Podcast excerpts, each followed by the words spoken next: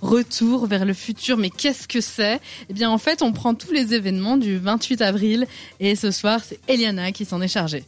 Mais Eliana, elle n'a pas pris tous les événements. Pas tous Non, je vais Comment vous ça? expliquer pourquoi. D'abord, on va souhaiter joyeux anniversaire à plusieurs personnes Oui. qui sont nées en avril, donc deux. Ok. C'est plusieurs. Deux C'est plusieurs. qui sont euh, connues Penelope Cruz, Ah Jessica Alba. Elles sont, Ouais. euh, on peut le Elles sont sexy quand même. Elles sont belles. Oui, des belles actrices. Mais Jessica Alba, elle, euh, elle joue plus dans les films. Je pense qu'elle a une entreprise, elle a une businesswoman. Elle fait de l'argent ailleurs. Oui, elle Sûrement. fait très bien. Je pense que il a aussi un pote à moi qui devient officiellement vieux aujourd'hui. S'il nous entend, euh, joyeux anniversaire. Il s'appelle comment ton pote à toi? André. André. Bon anniversaire, Happy André. birthday. Tout le monde est portugais dans mon entourage. Bon, je vais vous parler d'un événement spécifique du 28 du 4 1908. Euh, C'était le jour de la création de la Fondation mondiale de Espéranto. Alors, qu'est-ce que c'est l'espéranto? Qu'est-ce que c'est l'espéranto Qu'est-ce que c'est l'espéranto? C'est une langue artificielle, et oui, très intuitive, très facile et qui vise à être la langue universelle. Donc c'est une langue totalement créée de base par quelqu'un, notamment par un médecin polonais, Ludwig Zamenhof. Je ne sais pas si je prononce bien, je m'excuse grave. d'avance. Il nous pardonnera. Euh, je pense qu'il est en train de tourner dans sa tombe, mais c'est pas grave. Son idée, c'était de simplifier la communication entre euh, le peuple et faciliter les échanges entre un pays et l'autre.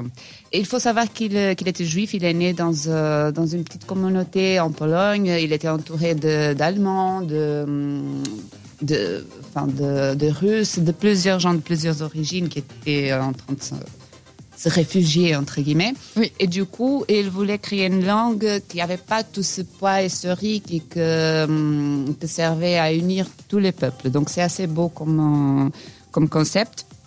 Euh, Cette langue, euh, elle permettrait à tous de communiquer sans difficulté. Une langue dénuée de tout socle historique, langue efficace et pacifique. Et euh, apparemment, l'espéranto serait très facile d'apprendre parce que, un, dans son essence, euh, il a comme objectif de faciliter l'interaction et la diffusion d'un vocabulaire précis, simple et riche.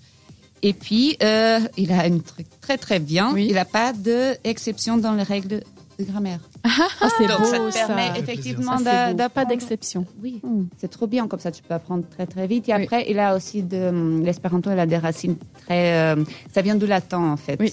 Donc euh, c'est assez facile euh, à, à créer des mots. Ils ont créé des mots très très spécifiques. Mhm. L'espéranto est reconnu sur c- le 100 continents. Et depuis l'année 2000, différentes universités et sites proposent des cours d'apprentissage de masse. Donc, si vous voulez Ah. étudier l'espéranto, vous pouvez. Les réseaux sociaux ont aussi offert une nouvelle légitimité à l'espéranto comme langue universelle. C'est très beau. Oui, hein. parce qu'en fait, malheureusement, ce concept n'a pas marché, surtout. Il a créé sa langue, etc., en voulant créer ça une marche. langue. Tu qui- peux l'apprendre, ce Duolingo. On peut l'apprendre, mais les gens l'utilisent pas. Tu vois ce que je veux dire? Et elle est quand même parlée dans quelques pays. Ouais. On pourrait tenter de 100 faire pays. une émission justement en En espéranto, espéranto, pour ce serait voir. pas mal. On, on va essayer, on va s'entraîner pour la semaine prochaine. ça vous une dit chronique peut-être. Bon, c'est toujours bien d'avoir une langue euh, universelle. C'est que c'est universel aussi, c'est la musique. Donc, on vous laisse avec Allez, Farben. Ale Farben. J'arrive pas à voir, je suis désolée. Euh, avec la chanson All Right.